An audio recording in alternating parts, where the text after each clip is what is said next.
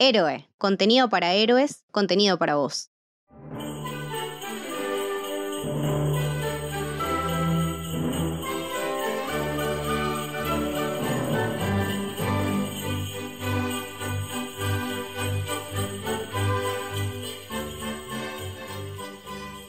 Bienvenidos y bienvenidas al Camino del Héroe. Mi nombre es Lucas y estoy con Leti. Hola. Estoy con Camito. Hola, ¿qué tal? Estoy con Lucho. ¿Cómo andan? Y hoy vamos a hablar de... Hawkeye. Y hoy estamos acompañados de nuestra gran amiga Lorna Grant. Bienvenida, Lor, nuevamente. ¡Alice! Aparte estoy luqueada para la situación. Ustedes Sí. no me pueden ver, pero los chicos me están viendo. Tengo el pelo violeta furioso. Estoy muy contenta de estar acá, chicos, para hablar sobre Hawkeye. La verdad que un honor. que quién más que vos para venir a charlar de Hawkeye en el stream la pasamos bomba, así que nada. Yo quiero decir, el cosplay que se hizo Lorna de Kate Bishop Increíble. es increíble. El mejor que hiciste hasta ahora, ¿eh? Mirá Sí. que el de Loki era difícil de superar, pero el de Kate Bishop, la verdad que buenísimo. Nivel Dios. Cosplay, cosplay a nivel de, de la serie, diría yo, ¿eh? O sea, mido, me parece que mido a la serie en, en torno al, al cosplay de, de Lorna y tengo que decir que es excelente. Pues Creo que es, después de WandaVision, la que más me gustó. Sí, después vamos a hacer nuestro top del MCU del año, de todo lo que es la fase 4, así que... Sí, eh, quédense hasta el final que vamos a hacer nuestro top. Totalmente. Este, pero bueno, eh, Hawkeye, la quinta serie de Marvel y la, ulti- la última producción del 2021. Lo primero que quiero preguntarte, Lor, es eh, ¿qué te pareció la serie? Me gustó mucho, muchísimo. Tipo, tenía ya muchas expectativas cuando se había anunciado. Eh, de hecho, lo voy a decir otra vez. Reviví un tweet del, no sé, creo que 2015, que fue cuando leí los cómics. Y estaba como, men, amo a Hawkeye, no, necesito una serie. Tipo, le había tuiteado a Netflix, le había tuiteado a Disney, a todos. Era como alguien que me, alguien que me escuche. Eh, y cuando se anunció me dio mucha manija. Dije, bueno, esto va a estar muy bueno. Y sí, cumplió mis expectativas hasta un poquitito la superó, pero mínimo.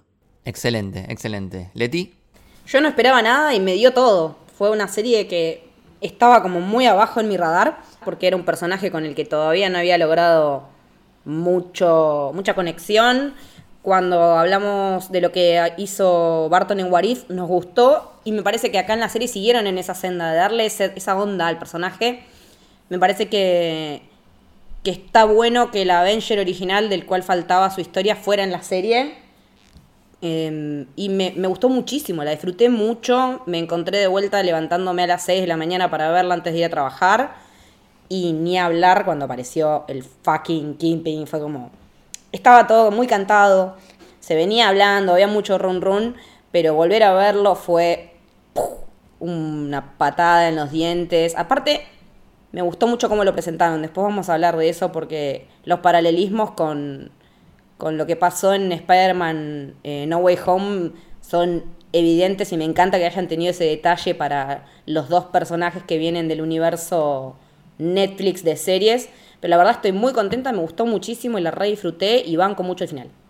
excelente. Camito, A mí me encantó, me, pasó algo parecido con a lo que opinaba Leti de que estaba muy por abajo en, mi radar, sobre todo porque bueno, no veníamos también cargados de, de ciertos prejuicios que por suerte de los cuales esta serie se supo deshacer y con una grandeza y con una delicadeza que me parece que me atrevo a decir desde el Capitán América no veíamos un, un arco tan, tan grande y tan eh, radicalmente expuesto, ¿no? Me parece que el de Iron Man es diferente porque nos llevó a lo largo de 10 o un poco más de años construirlo y, que él haga esa vuelta en sí mismo, pero sin embargo creo que en esta Clint Barton nos cambió a todos nuestro punto de vista y simplemente por, por dejarse conocer y por dejarse querer y por hacerse nada más humano con nosotros. Entonces, me parece que también es una serie que viene cargada de contenido emocional, que ya es fin de año, que pasamos un año muy difícil y que de cierta manera nos tocó en cosas que nos gustan muchísimo, de las cuales hablaremos después, eh, pelis de los noventas, pelis navideñas, pelis de acción,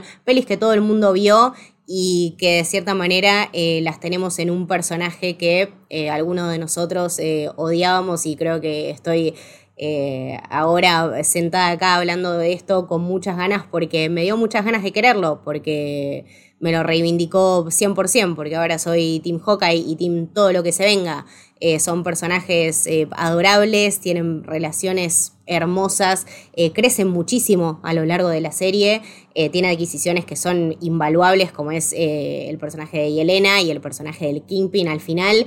yo particularmente era una de las personas que estaba con mucho miedo de cómo lo presentaran y debo decir que quedé muy contenta porque soy muy fan de este tipo de Kingpin también y me parece que Vincent Donofrio tiene una grandeza absoluta y que se lo notó con muchas ganas. Entonces, eh, me pareció lindo abrir el año con WandaVision y cerrarlo con Hawkeye, con estas dos series que hablan directo al corazón y a la redención y que son tan, tan puras en ese, en ese sentimiento. Me parece que está buenísimo y que como comunidad de haber tenido algo como No Way Home, que era zarpado y era una adrenalina de la concha de la madre, bueno, tener esto que nos baja a tierra un poquito y nos hace ver las cosas un poco más terrenales. Está muy, me, me gustó, me gustó mucho.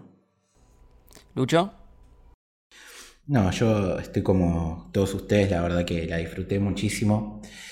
Y la verdad es que una de las magias de, la serie es lo que están diciendo las chicas. Generalmente vos leías las opiniones y todo el mundo decía, bueno, es la ocasión ideal para que muera el personaje de Clint Barton, que se vaya Jeremy Renner de, Marvel. Yo decía lo mismo. No sé no sé cuánto. No cites mis tweets, Lucho. Arrobame, hijo de puta. claro, arrobame, boludo. Era realmente el sentimiento de un montón de personas y que era justificado, no solamente por eh, la vida personal de Jeremy Renner, sino por la interpretación, sobre todo, del personaje eh, en el MCU, que no había estado a la altura de la grandeza del mismo, ¿no? Es un Avenger original, tanto en, en el cine como en los cómics. Y a medida que iban pasando los capítulos, veías como ese odio se transformaba en amor. Entonces, no hay nada más lindo que eso, ¿no? Transformar algo negativo en algo positivo habla muy bien de una serie y de cómo está construida para lograr eh, modificar un sentimiento tan negativo, porque es algo que no suele pasar. En la vida generalmente cuando odias algo eh, se permanece y es muy raro eh, poder revertir esa situación. Entonces eso por un lado me parece impresionante y por el otro voy a, a citar a Leti de otra manera acá, que ella siempre habla de la importancia de la televisión y creo que a lo largo de todo este año Marvel demostró que realmente le importa y que no utiliza la televisión como un medio más para ganar plata, que sí, obviamente, sino que realmente hay un cariño detrás de ese medio y lo cuida. Por algo empezó el año con WandaVision, lo termina con Hawkeye, y no solo eso, sino que Hawkeye tuvo un grado de importancia tremendo porque dialogó con Spider-Man No Way Home, que es la película más vista desde que está la pandemia, que tiene todos los récords, superó Infinity War y está solamente por detrás de Endgame. Entonces, tener ese cuidado de decir, yo voy a, en, medio de esa bomba atómica que yo sé que va a ser la película de Spider-Man, dedicarle la misma importancia y que el capítulo 5 de la serie tenga una conexión directa con lo que va a pasar en el cine, me parece... El mismo día del estreno. El mismo día del estreno. Eso es Marvel diciéndote, para mí son lo mismo, son igual de importantes el cine que la televisión. Entonces, eh, nada, me parece una forma genial de haber cerrado el año. Y aparte también, eh, me parece que, yéndome un poquito por la, tangente, pero hace lo mismo con el, al ponerte el en el tráiler de Strange a Wanda y citar directamente a Westview. Sea, está haciendo lo mismo, esa misma puesta en valor de la serie de Wanda eh, al ponerla en el tráiler de Strange y citando directamente el nombre del pueblo, no los hechos sucedidos en... No. Eh, me parece que yo tenía miedo de que las series fueran algo prescindible al momento de ir al cine y tenemos una parte del cine que es nueva, como en este año, que es Shang-Chi, que son los Eternals, todo eso, que son personajes nuevos, pero lo que es preexistente tiene mucha raigambre en todo lo anterior y a futuro. Entonces, la verdad que estoy muy contenta y, y nada, confiar un poco más en Marvel que saben lo que están haciendo.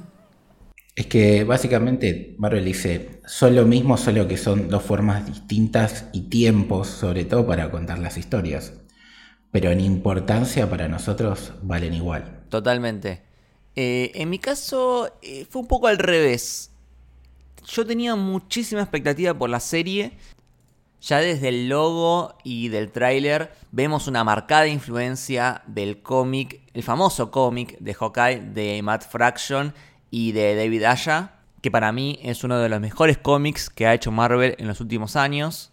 Eh, y la, la verdad que a mí el personaje de Hawkeye en los cómics siempre me gustó mucho. Te diría que después de Spider-Man es el personaje que más simpatía le tengo. Por eso también tenía la expectativa muy alta y soy como bastante exigente. Y la serie me gustó. Sobre todo por eh, Kate Bishop. Lo que hace Haley Steinfeld me- encantó, es súper carismática, la amo. Y me gustaron mucho las interacciones entre ellos dos. Que es muy de las buddy movies de los noventas, ¿no? Eh, un personaje súper eh, carismático, divertido, proactivo, manija, que dice vamos para allá, vamos para acá, hace chistes. Y el otro está como más harto de la vida. Harto de todo. A mí me encanta este, este Clint Barton que está como cansado, eh, con la mirada así como perdida, que no quiere saber nada con nadie, que, que Kate Bishop le dice, vamos para acá, vamos para allá, y él como, "Oh, la puta madre. Eso, eso me gustó mucho.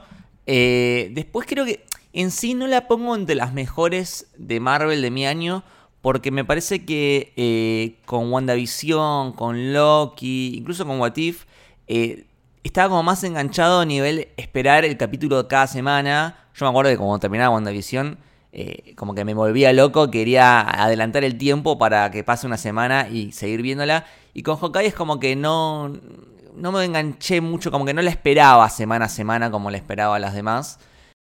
Eh, una crítica que le hago es que las escenas de acción no me terminaron de convencer del todo. Sí, eh, fue muy irregular, me parece. Eh, es raro, en realidad es, es como inconsistente, porque hay algunas que sí me gustaron, por ejemplo la de la pista de hielo en el último capítulo, eh, la persecución en el auto que era en plano en secuencia, eh, había una que era como en un depósito que había juegos, esas me gustaron, pero después había otras que me parecieron malísimas, la, de la terraza eh, no me gustó, la de que hacen en la bodega del vino, no, no había un carajo, todo oscuro, no, no nada. En realidad, me parece que lo que falla no es la dirección, porque me parece que eh, esas que mencioné antes están bien dirigidas. Me parece que lo que falla más es el tema de la coordinación en, las coreografías, que, que no, no son muy vistosas, que digamos, en comparación con, con otras series. Y la, la- la actuación de algunos dobles es como que no me convence en algunos momentos, como que a veces eh, se tiraban antes de recibir el golpe o como que era muy notorio de que, de que, de que no había contacto en el golpe. Entonces eh, ahí me parece que falló el equipo de, de coordinación de dobles.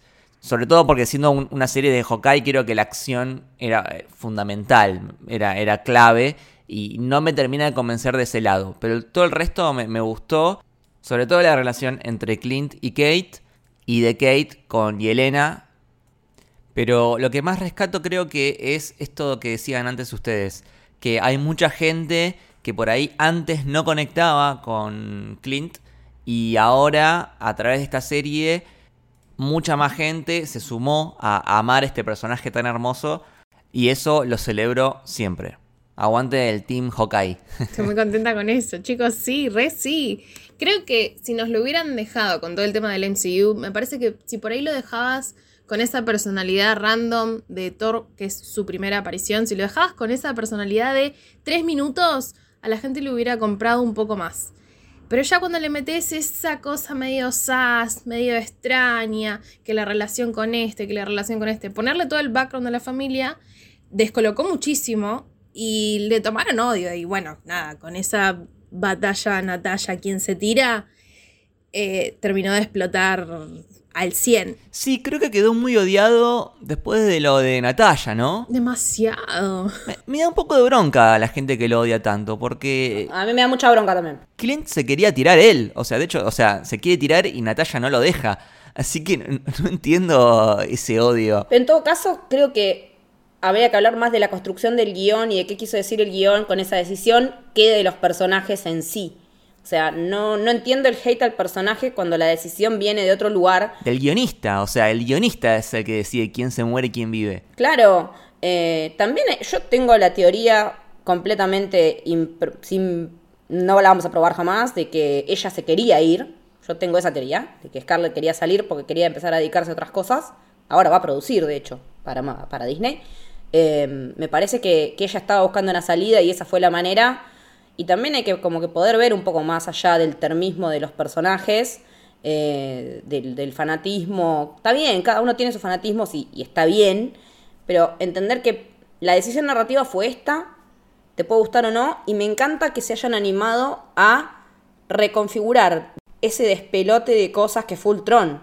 Me parece que están haciendo como una, una red con, que está funcionando eh, de, de Ultron. Entonces, bueno, ¿cómo ponemos en valor toda esta historia? Que es importante, cosas que pasaron, que no quedaron buenas, bueno, vamos a aprovechar en las series. Y lo hicieron bárbaro.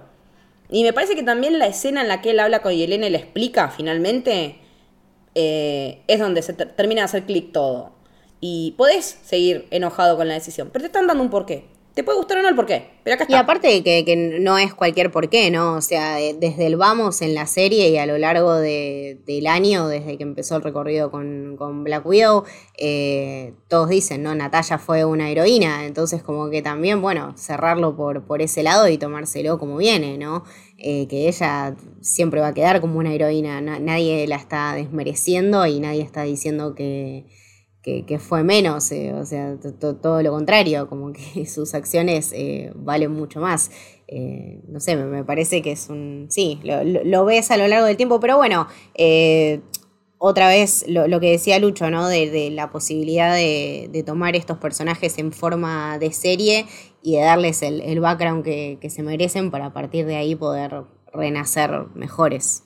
Sí, totalmente. Y yo creo que antes de empezar a hablar más en profundidad de la serie, deberíamos ir al origen y hablar un poco del cómic que, que inspiró. Yo creo que es la primera vez que vemos tan, tan arraigado la influencia de un cómic, ¿no? Sobre todo de lo estético, porque el logo, los créditos eh, remiten directamente a todo el, estilo visual del arte de, los trajes. de David Aya, los trajes, todo es sacado de este cómic de Matt Fraction y David Aya, que mm, ya lo dije, pero es uno de los mejores cómics de, Marvel en los últimos años. Ganó. Ganó mil premios. Los premios Eisner, que son como los Oscar de los cómics.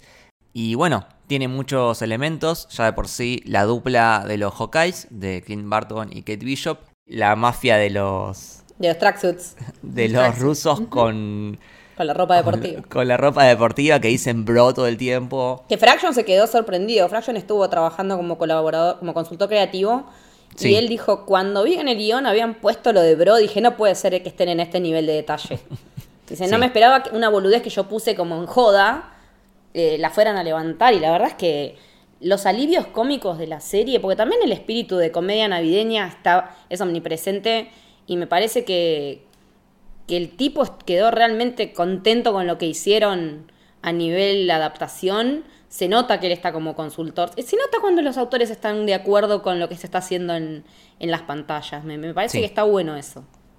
Sí, estaba contento. Por ejemplo, eh, la, persecución en auto está en, los cómics. Todo eh, eh, esto de ir probando las flechas y que cada flecha haga algo diferente eh, está sacado del cómic, digamos. Sí, muchas veces se invierten los roles, digamos, escenas que son de en el cómic de Hawkeye, acá las hace Kate y viceversa. Eso quizás es lo único que cambian, pero después eh, todo lo que tiene que ver con la narrativa y el corazón sobre todo del cómic está ahí en la pantalla.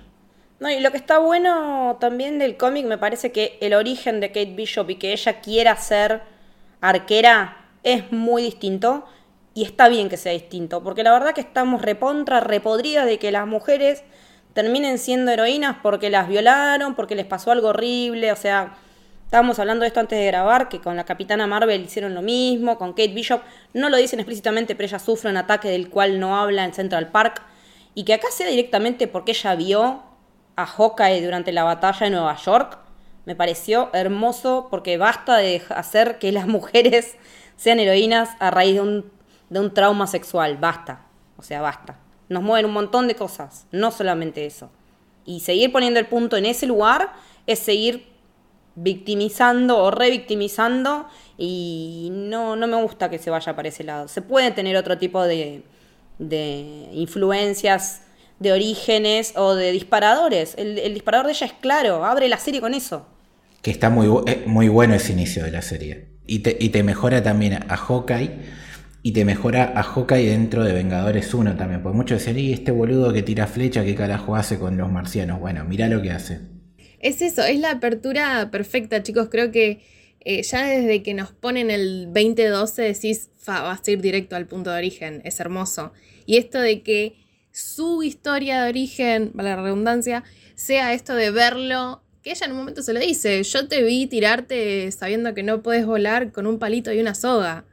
Eh, a mí me rompió, fue como, ven, esa cosa de decirle a la nenita que estaba completamente sola, el todos podemos ser héroes de una forma indirecta, es hermoso, porque nada, pienso en yo leyendo cómics, pienso en mis sobris viendo cosas, es como que es, eh, es algo muy lindo, muy cercano es como que nada, me, llenó el alma que le dieran esa historia de origen y que no recayeran en el clásico rancio de, bueno, vamos a revictimizarlo porque es la única forma en la que una mujer puede ser una heroína. Eh, creo que si lo hubieran hecho iba a ser otra vez, era de diciendo soy un monstruo, Natalia, tipo, mm, no de nuevo. Así que estoy, estoy a favor de la decisión que hicieron. Y en cuanto a Clint, me gusta mucho porque capta la esencia del personaje que es justamente esto de que es el humano entre un grupo de dioses, gente superpoderosa que vuela y qué sé yo, y tenemos a este tipo que es súper simple, un tipo normal, eh, súper humano, que, que, puede también ser un héroe, y que eso se ve bastante en el cómic, ¿no? O sea, eh, vemos el departamento de Clint y es un departamento normal, todo desordenado, con la ropa tirada y, su rutina de levantarse a tomar café. E, somos nosotros. Es un tipo simple, humano y, por eso es tan fácil empatizar. Y acá en la serie eh, su preocupación es básicamente eh, llegar a pasar la Navidad con su familia. Pero también la serie nos muestra que él tiene un montón de conflictos alrededor de eso y que él no termina de creerse héroe. Por eso me parece que hay una escena que los pinta de cuerpo entero, que es la escena en la que van a comer con la familia, con los nenes al restaurante, y que el tipo le dice, eh, no, por favor, ¿cómo vas a pagar? O sea, vos salvaste a nuestra ciudad. Y que los nenes de él le dijeran gracias al tipo, te habla un montón también de cómo ellos son como padres, él y Laura, ¿no? De cómo están criando a esos chicos. me pareció como ok, tenemos un Avenger que es padre. ¿Y cómo es en esa, en esa faceta? Es así. Y está criando a sus hijos de esta manera.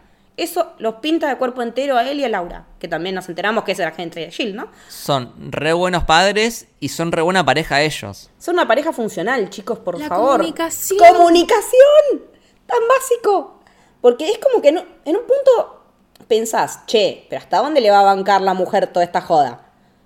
Y ella está siempre al pie del cañón y le hace el research y lo ayuda. Y de hecho, también nos damos cuenta al final con lo del Rolex que la está protegiendo a ella. Porque al principio especulábamos con qué el reloj, qué, qué carajos. Y en realidad era algo que hablaba de la identidad anterior de ella. Y me parece que es goals. Es una pareja que es quiero algo así, no quiero nada. Y me gustó que ella no tenga un rol pasivo. Porque ella desde su lugar también lo ayuda, le averigua información, lo apoya psicológicamente, está siempre con él. Eh, es, creo, yo creo que el pilar de, Clint es Laura, definitivamente. Y cuando no está Laura, cuando en Endgame desaparece por lo de Thanos, eh, pasa lo que pasa. El chabón, cuando no tiene a nadie, cuando no tiene ese pilar, se pasa al lado oscuro.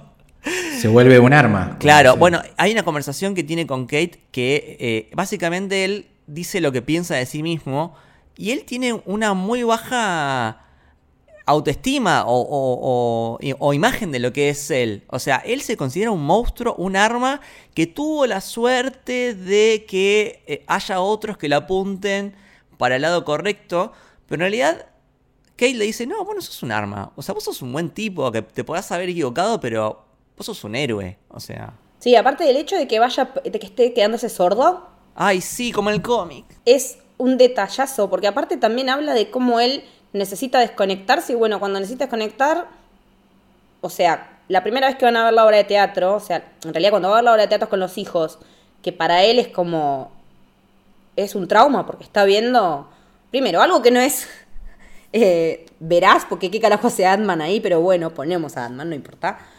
Pero ver la Natalia y, y todo eso a él lo traumatiza y él baja el audífono y deja de escuchar. Como que no quiere estar escuchando ese relato.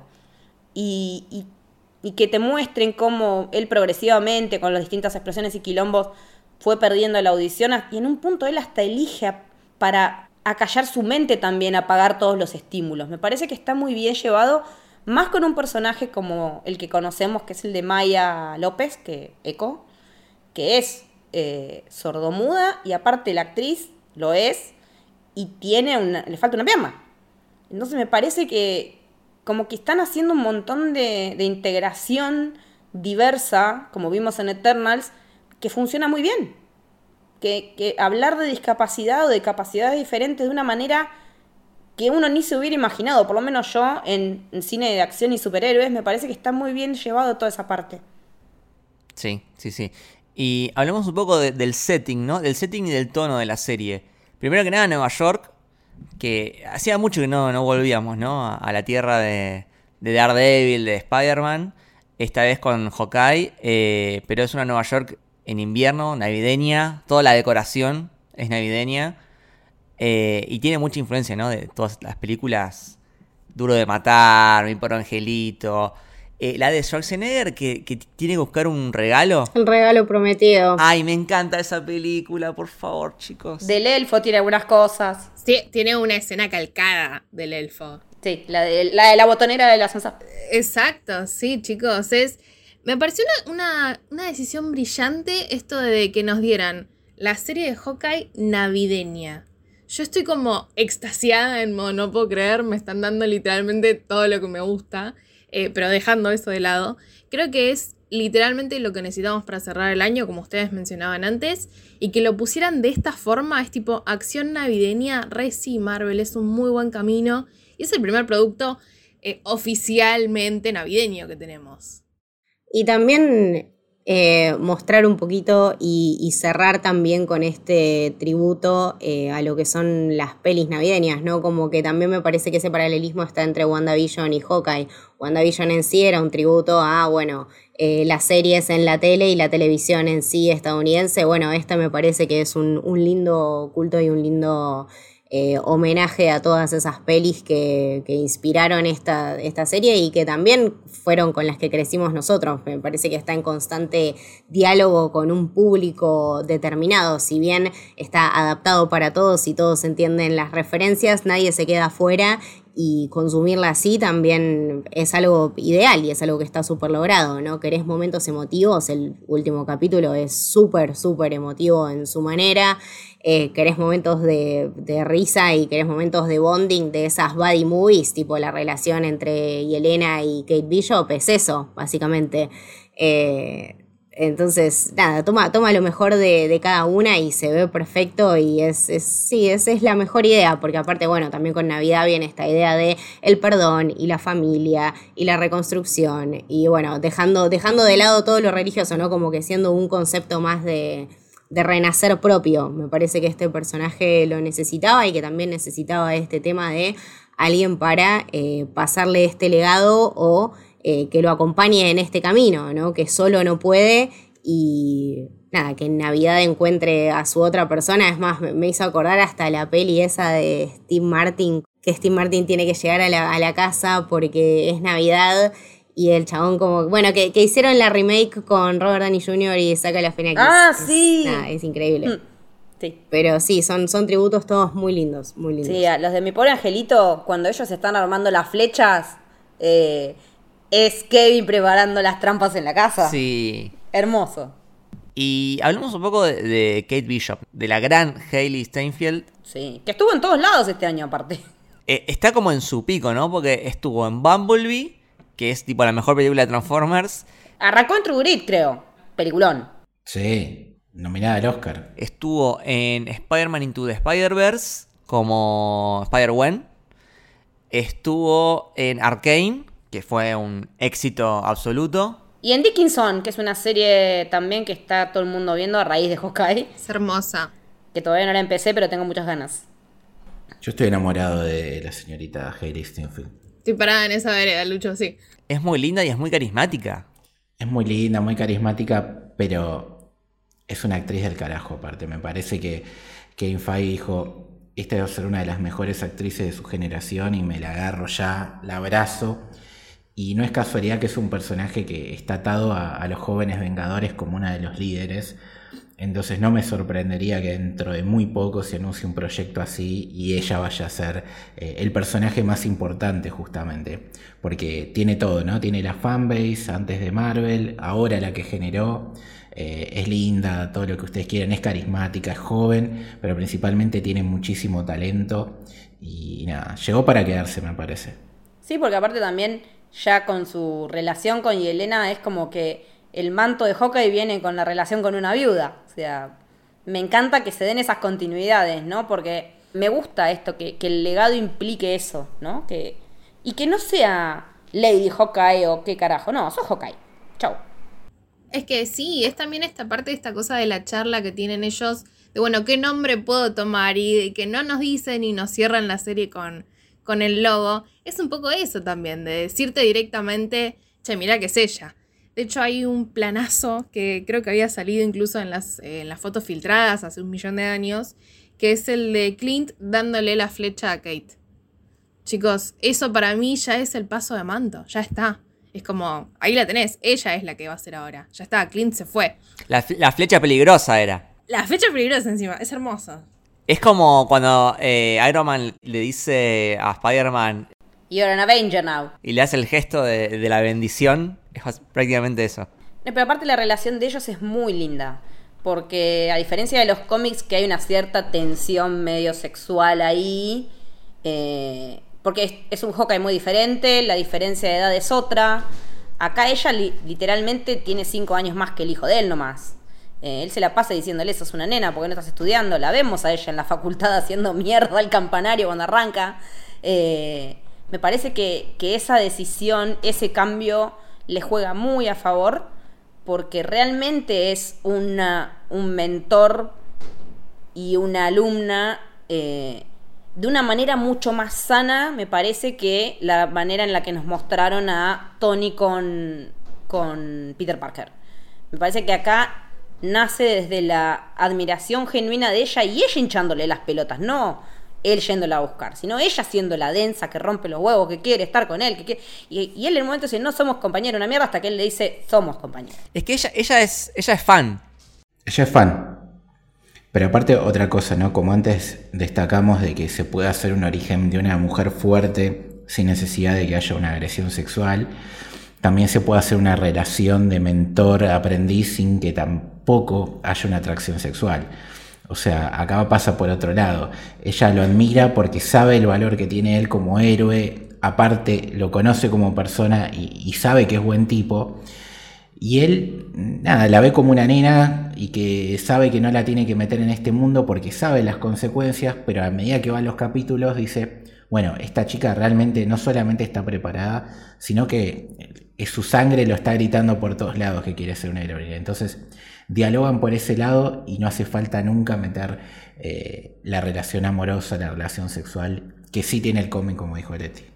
A mí me hizo acordar mucho la relación entre Clint y Kate a la relación entre Joel y Ellie de la saga de videojuegos de The Last of Us, que es muy parecido. Joel es como así como medio, medio arisco, medio serio, tosco, y ella es como súper eh, divertida, proactiva, carismática, y es ese tipo de relación.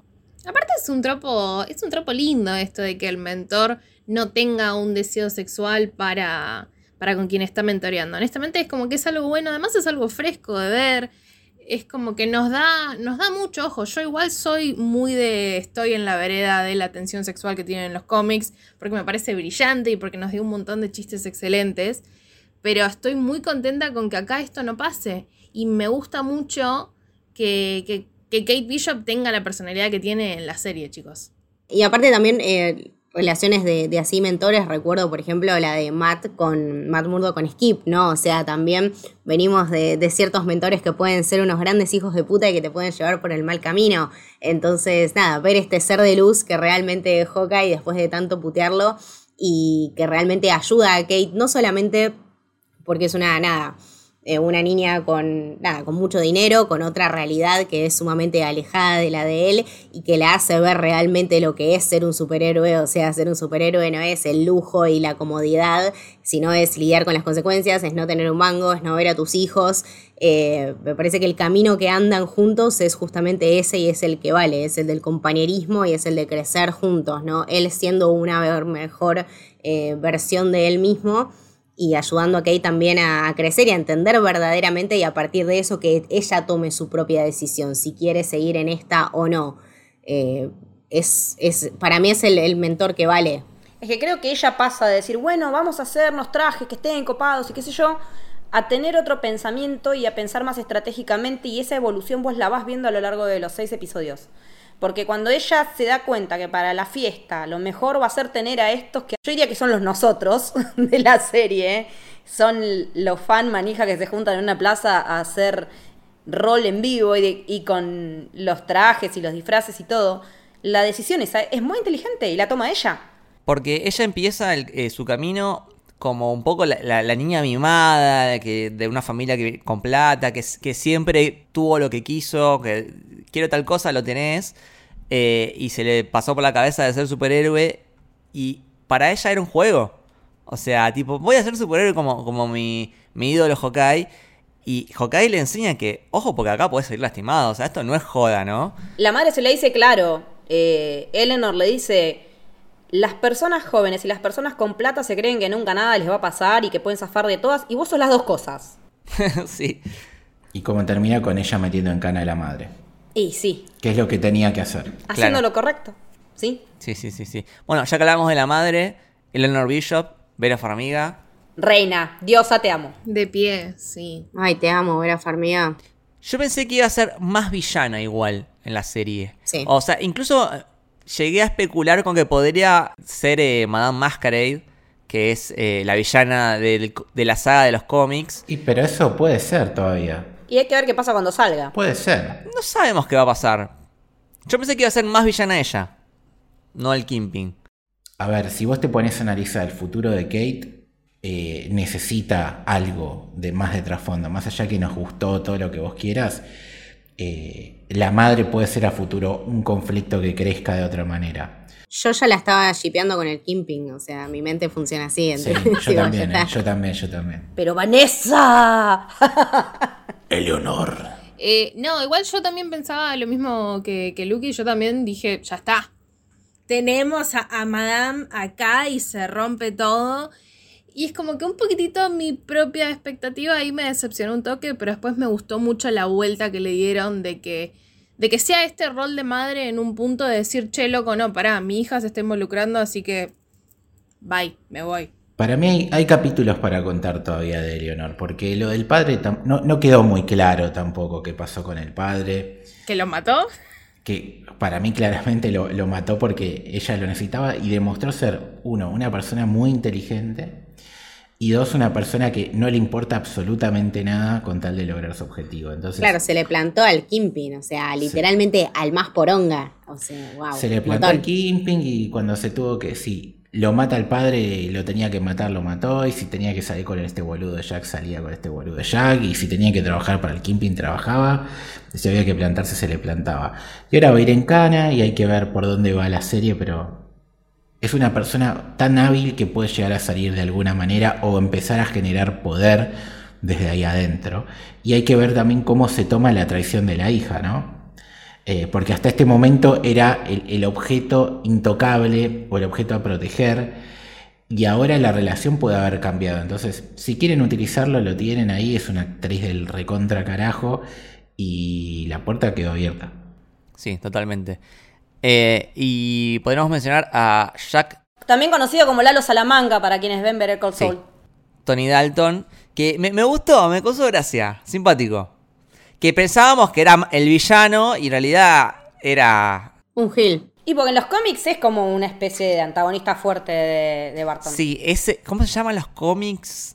Swordsman, el espadachín. El espadachín. Que se termina transformando, ¿no? Un poco en el espadachín, sobre todo en el último capítulo. Eh, nada, me cayó re... al principio me pareció re banana y, al final es como... Nada, copado. Es que es un, es, es un banana, Es un pero banana, decís, sí. bueno, e- es así, ¿viste? Lo, lo aceptás como es. Cuando te das cuenta que la madre lo usó también, es como decís, lo tenían de testaferro ahí las empresas del Kimping, cayó por nada, lo mandó en cana a ella. Pero el chabón salió todo re, re chill, se fue a la fiesta con una espada, ¿viste? Es como que no le importa nada. Es que es un, es un personaje aristocrático al que le Exacto. chupa todo un huevo. Claro, que es vive en un una tipo nube con de mucha pedos. plata, O sea, punto. Vive en una. Claro, es el que tiene plata y vive en una nube de pedo, bueno. Y me copan las espadas, entonces soy Spachi. O sea, bueno, genial. Hermoso. Sí, chicos, me pareció, me pareció recopado. Aparte, es tipo el, el padrastro buena onda. Es como.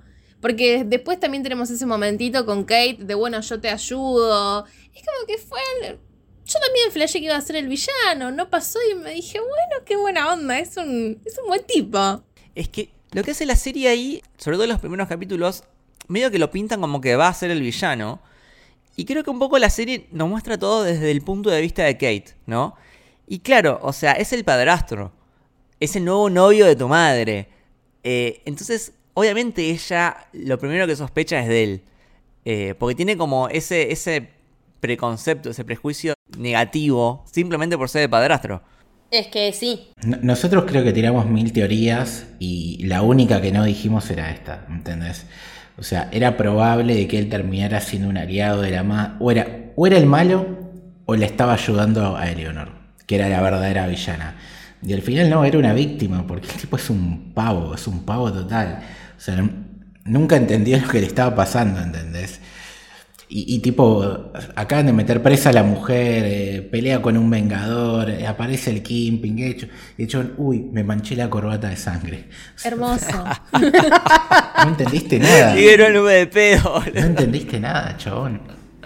No, Ah, nada. tipo, Este, bueno, y otro de los personajes principales en la serie es el de Echo, que va a tener serie propia, que ya estaba anunciada desde antes de que salga la serie. Yo creo que eso fue una jugada muy estratégica de Marvel, como avisarnos de antemano, este personaje va a tener una serie.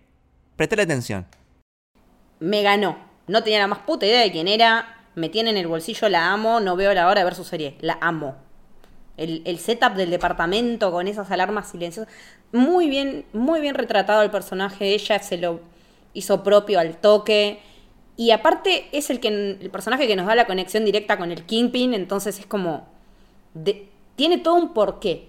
Porque también es un, es un poco la historia de origen de Echo, lo que nos muestran acá. Al igual que a Kate, la vemos de chiquita, que la marcó, que la formó. Están las dos en paralelo.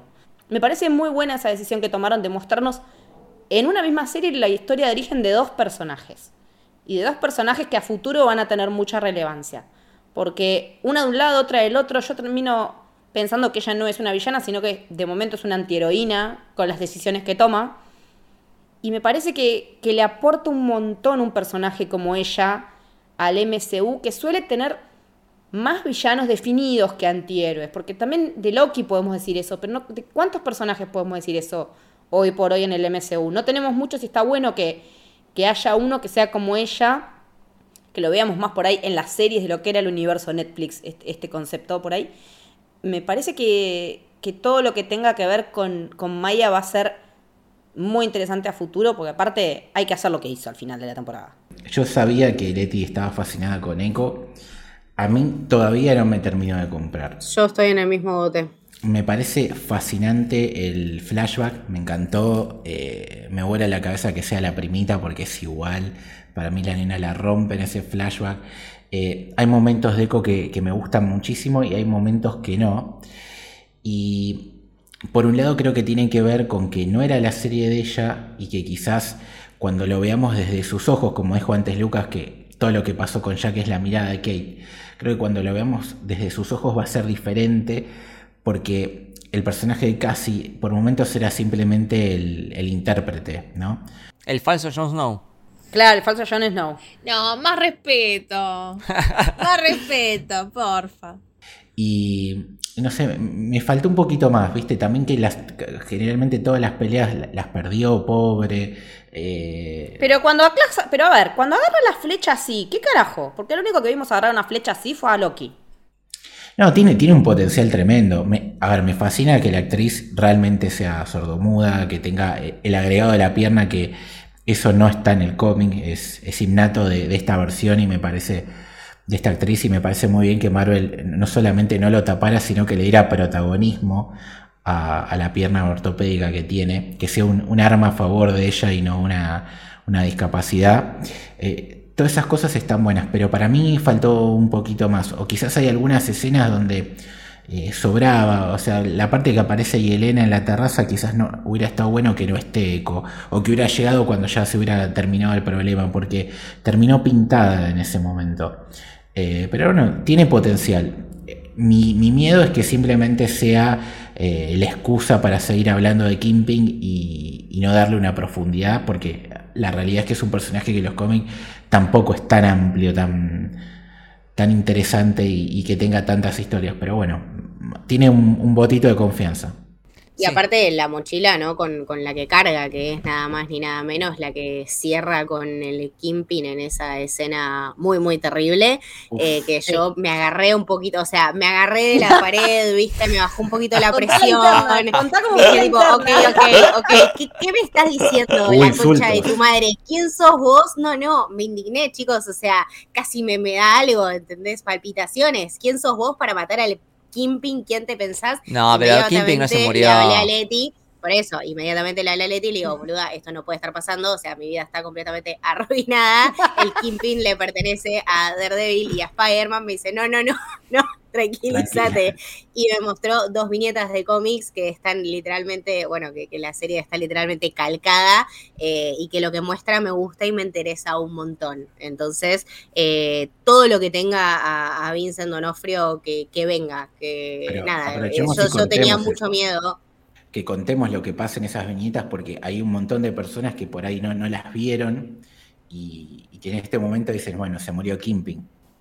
Así que alerta spoiler, si no quieren saber lo que pasa con los cómics, en este momento pongan pausa. Claro. Eh, no, básicamente muestran Echo eh, en una escena muy, muy parecida, incluso con los mismos planos y uh -huh. todo. La escena eh, están en un ring de boxeo. Claro, exacto, sí, sí, sí. La, la locación es distinta, pero el, el, acercamiento y la tensión es muy parecida, eh, con un arma eh, apuntándole al Kimping y el Kimping que le dice, bueno, acordate que eh, nosotros somos familia o algo así. La piba, sí, sí, yo me acuerdo, boom, está el balazo y después te lo muestran al Kimping hablando de espaldas y cuando te lo muestran de frente tiene los dos ojos vendados como en una ceguera, supongo, temporal, ¿no? Eh, sí. Porque lo discutíamos con Lucho y Lucho me dice, claro, Lucho me dice, claro, para ciego está Matt Murdock. Entonces, eh, ya está en el MCU. Nada, esto, claro, eh, esto es la verdad realmente muy, muy prometedor. Me encantaría. Aparte, Vincent ama al personaje, va a venir cada vez que lo llamen. Me encanta cuando los, los actores y las actrices se meten tanto. Es como que recién termino de ver la temporada de Witcher y onda. Cavill está full metido con el mundo de Geralt de Rivia. Y verlo a Donofrio en esa me, me, da mucha, mucha alegría que los actores puedan hacer personajes con los cuales se sienten representados. Y que les gusta darles la piel y, y, meterse en ellos de vuelta. Porque este Kingpin tiene diferencias con el que vimos en Daredevil. ¿Podemos hablar de la camisita? Podemos hablar de esta Ay, por favor. A ver, que tiene el baston, bastoncito, bastoncito. Traje blanco y camisa hawaiana, te amo. Pero para la presentación, el plano es exactamente igual al de Spider-Man No Way Home presentando a Matt Murdock. Primero el, el, el bastón en defoco, la cámara haciendo un contrapicado va en desfoco hasta que enfoca y aparece. Y aparte, mostrarlo al Kingpin desde abajo lo hace más grande. Y cuando vos lo ves a él hablando con la madre, que con, con Eleanor, ella está como chiquitita en una silla. El laburo de plano es increíble para decirte, mira lo grande que es este chabón. Y aparte yo creo que acá vimos más de la fortaleza física y la resistencia que tiene es él una que bestia, en Daredevil. Una bestia. Le clavan un flechazo y no se inmuta. El chabón se lo saca. Le un auto, o sea, le explota una bomba. Le tiran una bomba. Lo ves arrancarle la puerta a un auto. O sea, ya habíamos visto. eh, Evidentemente tiene el amor por las puertas de autos. Acá no le reventó la cabeza a uno, pero eh, me parece que la fuerza física del Kimping que estamos viendo ahora eh, no era. No, está, no estaba tan evidenciada en Daredevil y me gusta, porque el Kingpin es ese tipo, es un tipo impenetrable. Me hace acordar a la montaña de Game of Thrones, de alguna manera.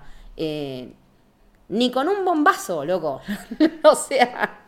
Aparte, eh, el que vio Into Spider-Verse y, leyó los cómics sabe que el Kimping es literalmente gigante, o sea, es un monstruo gigantesco que con su mano puede agarrarle la cabeza a Spider-Man como si fuera yo agarrando una ciruela, ¿entendés? Más o menos.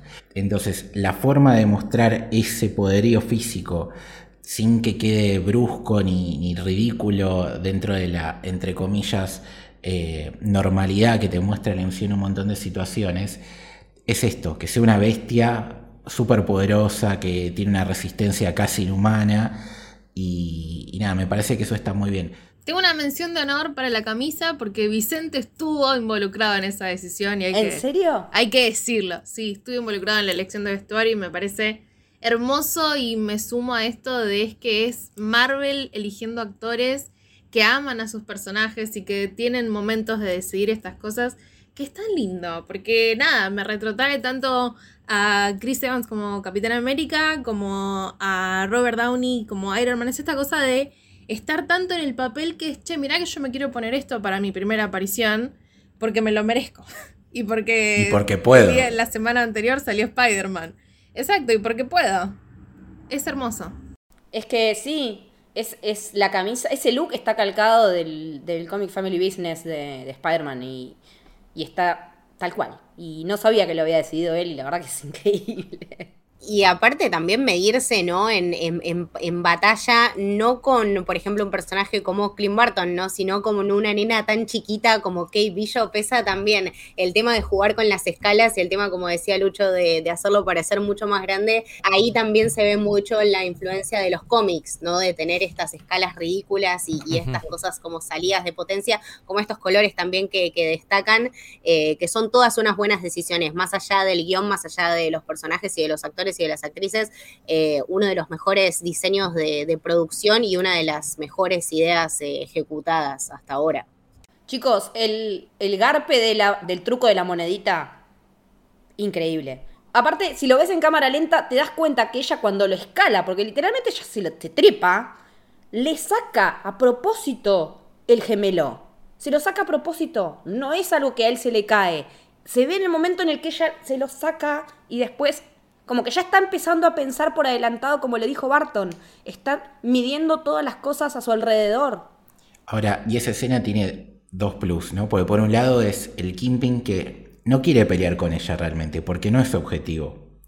Ahora, cuando tiene que pelear, no le interesa que sea una mujer ni que sea una nena. Y si le tiene que fajar y se tiene que pelear, lo hace pero en el fondo te muestra los códigos del tipo. Podría haberla matado tranquilamente. La podría haber matado, pero como no es subjetivo, el tema era, era Eleanor, no tiene ningún problema con la familia en general. Digamos, si tiene que matar a la madre porque lo traicionó y porque tiene que mandar un mensaje, lo manda. Él, eh, hasta el momento, lo mismo con Maya. el problema lo tenía con el padre Maya, lo tiene con Eleanor y no lo tenía con ninguna de las dos. Entonces tiene esos códigos raros el personaje que está buenísimo porque le da tridimensionalidad también. Y que tampoco le hace perder el foco, ¿no? De, de, este personaje tan imponente y con tantos valores mixeados que veníamos viendo en Daredevil, que me parece que ese era un miedo de muchos, eh, el traspaso de estos personajes de un universo tan oscuro como era el de Netflix y tan perfectamente hecho para eh, para estos valores y para esta vida que llevan estos personajes. Y mm, las escenas eh, justas, ¿no? Justas y necesarias que se les dan tanto en No Way Home en el caso de Matt Murdock, como acá al Kimping, ¿no? Te lo ticiaron a lo largo de toda la temporada y acá lo ves eh, imponiendo su poder y cagándose un poquito a palos, que es realmente todo lo que necesitamos, ¿no? Después se verá y creo que a partir de esto también Disney va a tomar recaudos de lo que funciona y de lo que no funciona, pero para una primera aparición era medir la temperatura de la, de la habitación y decir, bueno, es por acá o no es por acá. Me parece una buena base para eh, lo que tengan que cambiar, que no se exceda, ¿no? Que ese también era, era mi miedo de esta parte. ¿Qué perfil le íbamos a dar? Y la realidad es que todavía no lo sabemos, simplemente lo vimos con un outfit distinto, pero la violencia es muy parecida. ¿Tiene menos sangre? Sí, obvio, porque estamos hablando de un universo completamente distinto. Eh, no sé, espero que también ahora con esto de Moon Knight eh, escale un poquito más y quizá tengamos otras cosas un poquito más dark y a partir de ahí podamos seguir creciendo y seguir escalando eh, en estas cosas un poquito más eh, deranged, pero me, funciona, me gusta. Eh, ahora, una última cosita que quería destacar es las interacciones entre Yelena y Kate en el ascensor, en el departamento, nada, las amo.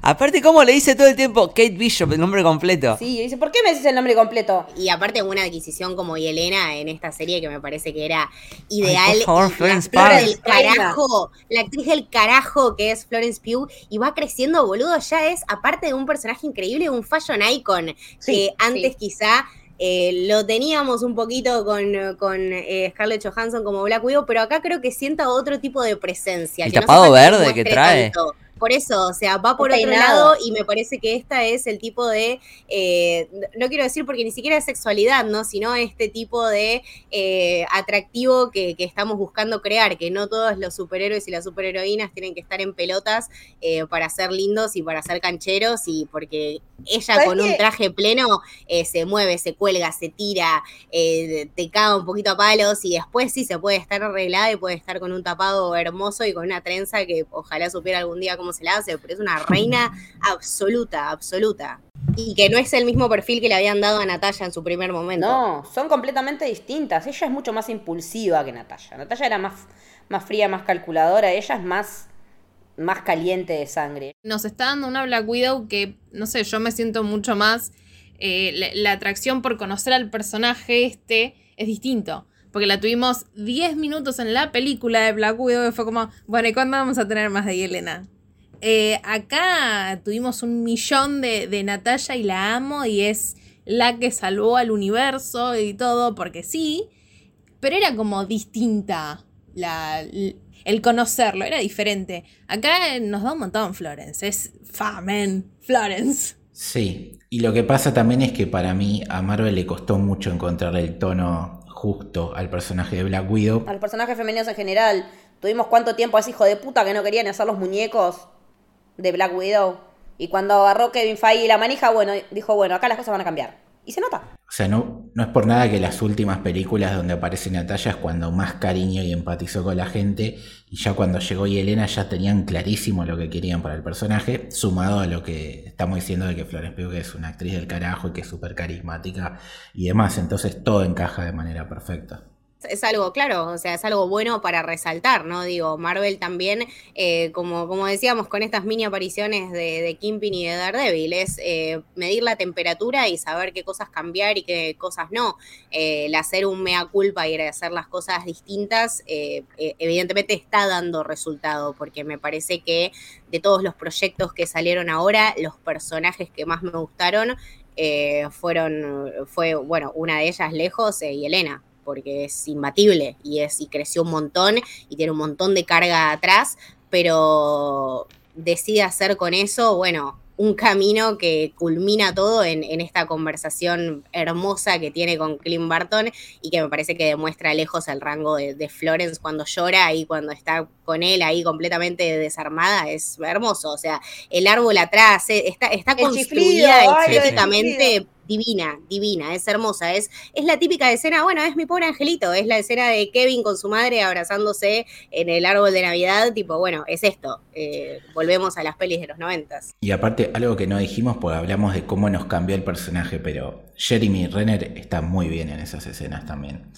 Y creo que, que demostró que, que es mejor actor de lo que muchos, y me incluyo, pensábamos que era. Es que nos dejó ver otra faceta tanto de Hawkeye como de él como actor. Porque en qué cosas los vimos, en pelis de acción, algún que otro drama y que siempre son papeles medio... Eh.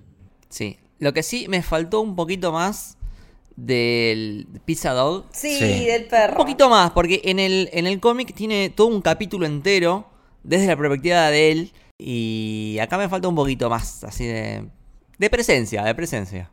Y más teniendo la serie ese tono navideño o más eh, inocentón por momentos. Y tenemos películas eh, de, de, perros, no sé, Beethoven o... Eh, no me acuerdo... Eh, había un perro que jugaba al básquet. ¿no? Algo de Superstar, no me acuerdo. Pero um, yo pensaba que iba a tener algunas, a una escena donde él eh, resuelva algo, como que termine siendo súper inteligente, pero medio que no. Yo también pensé que iba a haber algo así. Claro, algo así, tipo que él, eh, que le marque una flecha, una cosita así, ¿no? Decís vos por ahí. Tipo, agarraba la flecha y era justo la flecha que necesitaban. Una... Igual, no le den pizza y no le den nachos a sus perros. No, por favor. Chicos, una mejor dieta para ese perro, por favor. El perro peor alimentado. Ahora Sí, que. Billo, pija de puta, son millonarias. Llevale a un veterinario, loca, dale. Comprele Royal Cari. Claro. Deja- Ah, si yo le puedo comprar, vos le podés comprar, que Billo, dale. yo, yo creo que ahora, si se queda en el- eh, con la familia de los Barton, Laura le, le va a dar mejor comida, me parece. Sí, sí, sí. Ahora, bueno, eso. eh, toda la escena final me parece muy linda. Pero quiero preguntarles por eh, segunda temporada. Que me parece que no está confirmada, pero debería haber. Me parece que antes va a haber una película en la que esté Kate Bishop de alguna manera y por ahí después hay una segunda temporada. Yo te veo una segunda temporada de Hawkeye, ¿eh? Porque quiero seguir explorando, por ejemplo, Laura, ¿no? Que nos enteramos que era la agente 19, que es eh, Barbara Morse, eh, alias Mockingbird. Seguimos descanonizando a Agents of Shield a niveles industriales. Llorando en Agents of Shield, chicos. No, no sé, no sé. No sé por qué una cosa es ser Mockingbird y otra cosa es ser Bárbara Morse. Es decir, acá tranquilamente puede ser de que ella se llame Laura y que su alias era Mockingbird y que después está Bárbara Morse, que es otro personaje que está en Agents of Shield. Porque eh, No, igual ella se tiene que haber cambiado el nombre. Sí, todo a entender eso porque tiene un sentido, ¿no? Y que creo que resignifica el personaje, resignifica la era de Ultron. Que evidentemente ella era una agente de Shield, era súper grosa, ahí se conoció con Clint, por eso. Que lo predijo Tony eso. Lo, sí, lo, predi- En Ultron. lo predijo Tony, por eso debe tener también tan buena onda con Natalia, porque la haber conocido de Natalia, entonces por eso tan confianza ciega y, y demás. Y, Para ponerle el nombre de ella a su hijo. que ¿no? seguramente que cuando quedó embarazada el primer chico, para no exponerla a ella ni a su familia, eh, le crearon este alias para nada, para listo, toma un retiro para que tu nuevo mundo no, no, no corra peligro. Es que en, en el cómic, eh, Hawkeye tiene tres sexes, ¿no? Tiene eh, Black Widow, eh, Mockingbird y no me acuerdo quién más. Eh, ¿No es Spider-Woman? Spider-Woman, sí. Él es igual así el- un gran fucker del universo Marvel, básicamente. Es un dandy, chicos. Pero su amor es Mockingbird, es su amor imposible, es el amor de ella básicamente. Es, está bueno que le dan un plus al, al personaje de Linda Cardellini porque nada, está muy bien cuando se pone a hablar en, en alemán y, y todas esas cositas. Ya empezás a oler algo raro y, y creo que ella está muy bien. Dentro del rol chiquito que tuvo, muy carismática también. Y por último, para cerrar con la serie, eh, no dejar de mencionar a Rogers, el musical. Amo. Eh, a mí, la postcréditos me re gustó. La amé. Me encantó. Igual vi mucha gente que se enojó, ¿eh? Ya fue, ¿qué, qué necesidad de, de bastardear? Tipo, es un. Es Navidad, viejo. O sea, más claro el mensaje imposible. Literalmente dice regalo de Marvel de Navidad. No te gusta, lo sacás a la mierda, hermano. Es que es algo que la gente pedía porque en el primer capítulo lo vimos y, y gustó tanto que la gente eh, pedía más porque habían grabado más material. Me hizo acordar un poco a... mm, eh, ¿te- ¿Se acuerdan de Semo bailando? Que después salió como el, el clip completo, que estuvo buenísimo. La cantidad de GIF que, que hubo fue genial.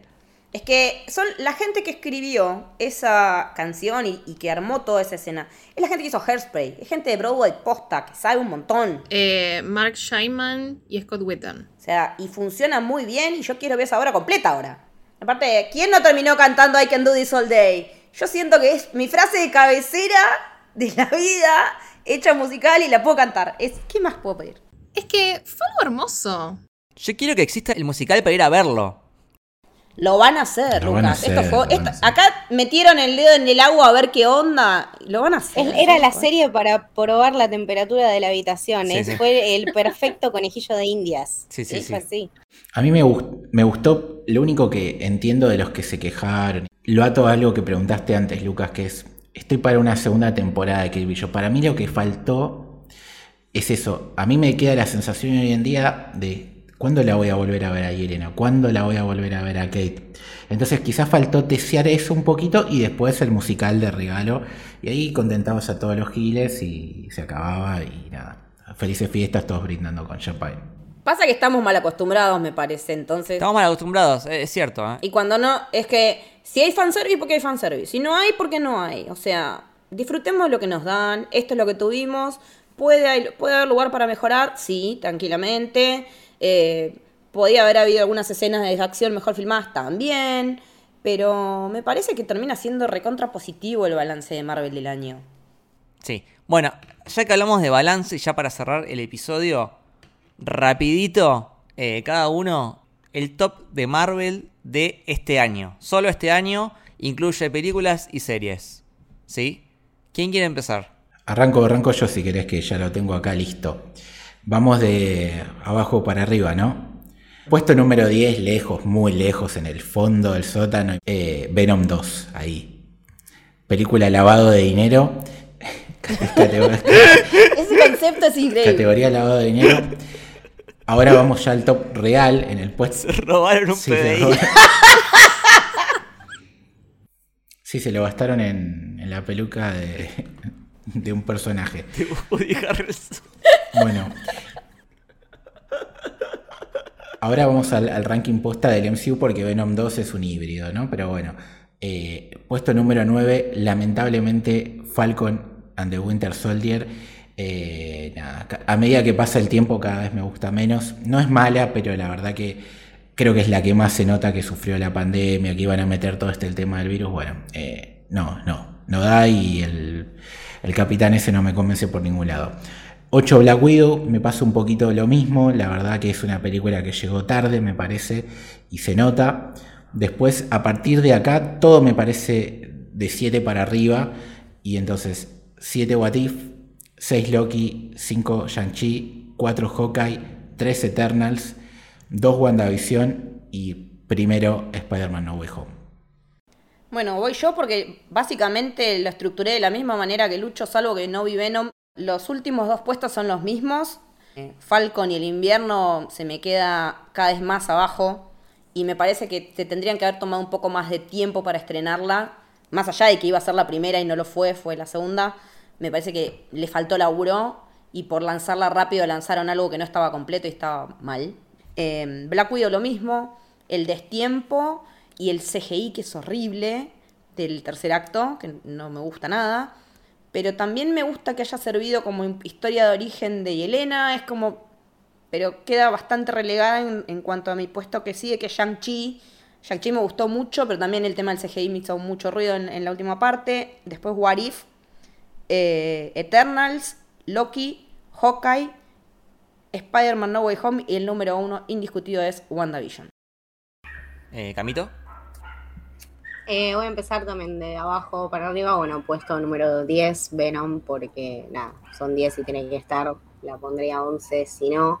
Falcon and the Winter Soldier. Después tengo eh, Shang-Chi, eh, What If, Black Widow, Eternals, Loki, WandaVision, Hawkeye y bueno, por supuesto la número uno indiscutida, Spider-Man No Way Home, porque ya lo dije en mi review de Letterboxd, me dio toda la felicidad que me podían dar en el 2021, fue mi, mi auto regalo de Navidad. Perfecto. Eh, la mía viene con eh, Venom 2 abajo de todo. En realidad, creo que ni la pongo en la lista. Es inmirable. Eh, puesto 9, Falcon and the Winter Soldier. Puesto 8, Black Widow. Puesto 7, Hawkeye. Puesto 6, Shang-Chi. Puesto 5, What If. Puesto 4, Eternals. Puesto 3, Loki. Puesto 2, WandaVision. Y puesto 1, Spider-Man No Way Home. Claramente este año me gustó mucho más la rama de la ciencia ficción de Marvel que la terrenal. Si te fijas, los primeros cinco puestos eh, son todos influencias de la ciencia ficción, eh, multiversos, realidades alternativas, toda esa falopa que me encanta. Y el resto que es más terrenal eh, me gustó, pero eh, digamos no me llamó tanto la atención. ¿Y a vos, Lord? Eh, yo arranco también con Venom en el puesto número 10. E igualmente hago un disclaimer. Yo la disfruté porque fui a consumir la basura que es Venom.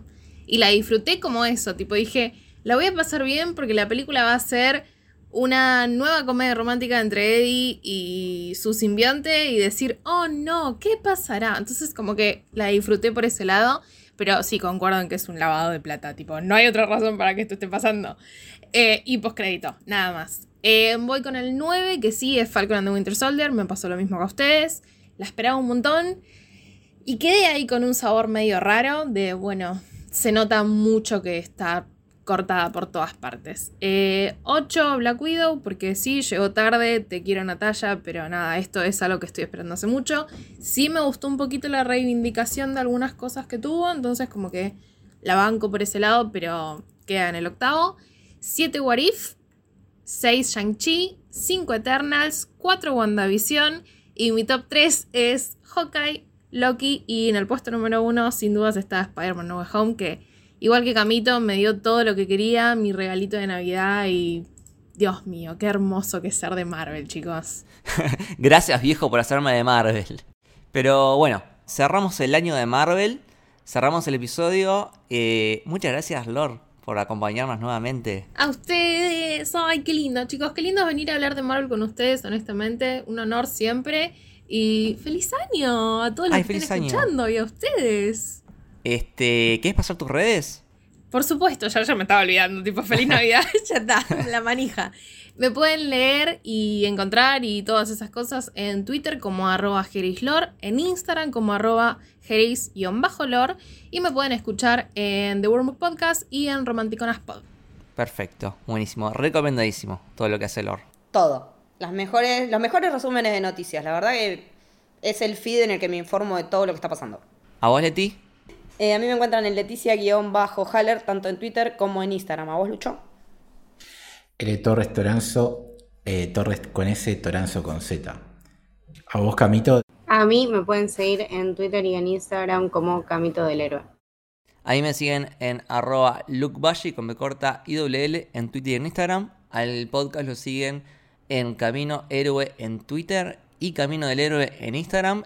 Queremos agradecerle a Vanessa Ramírez, a Nicolás Vallejos, a Javier Paunero, a Paul Noguerol y a Julián Dinaet por haberse suscrito al Club del Héroe, que es nuestro club de suscriptores a través del cual podemos seguir adelante con este proyecto.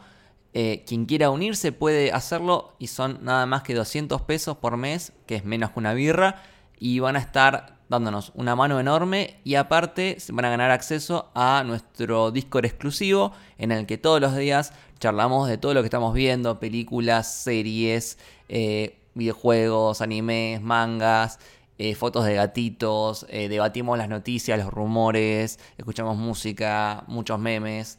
es una comunidad hermosa y que está creciendo cada vez más, así que quien quiera unirse es bienvenido y tiene más información acerca del club y los otros podcasts de nuestra familia de héroe en arroba soshéroe o en la descripción mismo acá en Spotify debería estar el link para suscribirse al club.